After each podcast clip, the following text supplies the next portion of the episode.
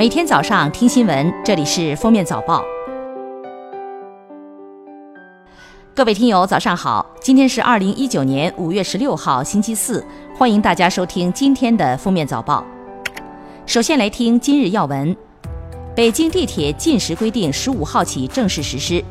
对逃费、占座、列车上进食、推销营销、大声播放视频、音乐等不文明乘车行为，劝阻制止不听的。地铁运营单位有权拒绝提供乘车服务，并报告公安和交通执法部门。市交通执法部门将记录个人信用不良信息。十五号，最高人民法院下发通知，从二零一九年五月十五号起作出的国家赔偿决定，涉及侵犯公民人身自由权的赔偿金标准为每日三百一十五点九四元。国家统计局二零一九年五月十四号公布。二零一八年全国城镇非私营单位就业人员年平均工资数额为八万二千四百六十一元，日平均工资为三百一十五点九四元。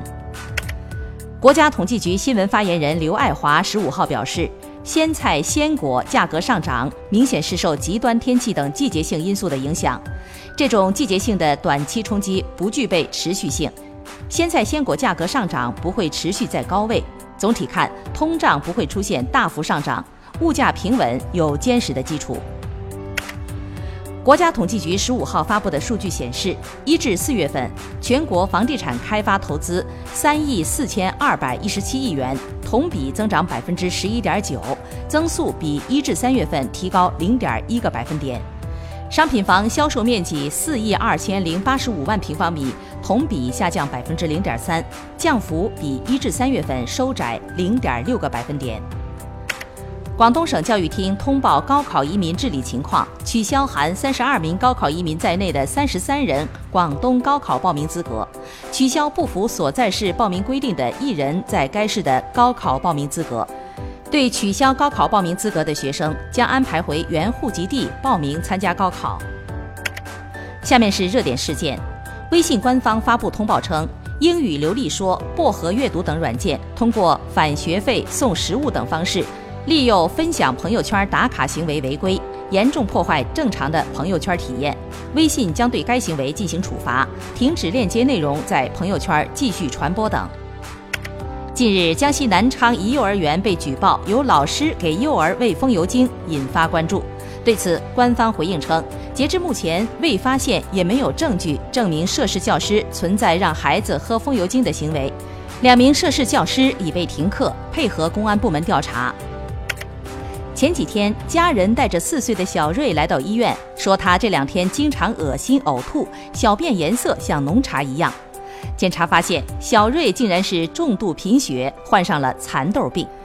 这是因为患者体内缺乏一种酶，吃了蚕豆后就会发生溶血。该病在二至四岁最为高发，男性患病率远高于女性，只吃几颗也可能中招。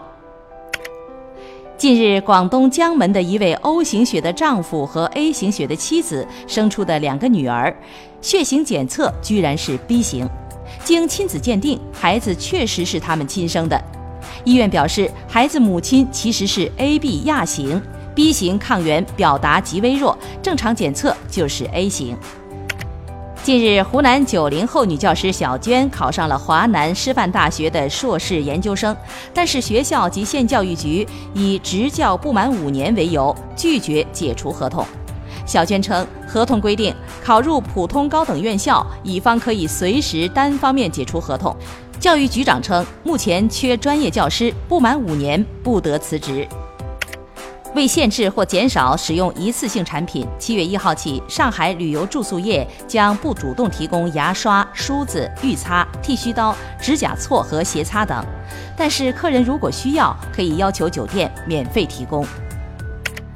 五月十二号，浙江省温岭市一农用车于甘傲山半山腰处不慎发生侧翻，造成十二人死亡，十一人受伤。有伤者及家属表示，司机本是出于好心载他们一程，也没有收取费用，没想到会发生意外，并不会责怪司机。最后来听国际要闻，美国玩具协会十四号发表声明说，美国政府威胁对价值约三千亿美元的中国输美商品加征关税。此举将对美国家庭、就业和企业造成无法弥补的伤害。美国部分国会议员十四号提出一份法案，拟限制部分中国公民赴美学习或进行学术交流。这一做法凸显出一些美国政客对中美间正常人员往来的无端忌惮。德国总理默克尔十四号表示，德国将在二零三八年前逐步淘汰燃煤发电，并称这是一项壮举，具有重要的里程碑意义。美国科罗拉多大学研究发现，遍布世界的美甲店普遍存在空气中有毒成分超标问题。检测发现，店铺中甲醛等有毒化合物均超过安全量，堪比炼油厂及汽车车库。研究人员声称，美甲师工作二十年，患癌风险可增加一百倍，健康风险巨大。感谢收听今天的封面早报，明天再见。本节目由喜马拉雅和封面新闻联合播出。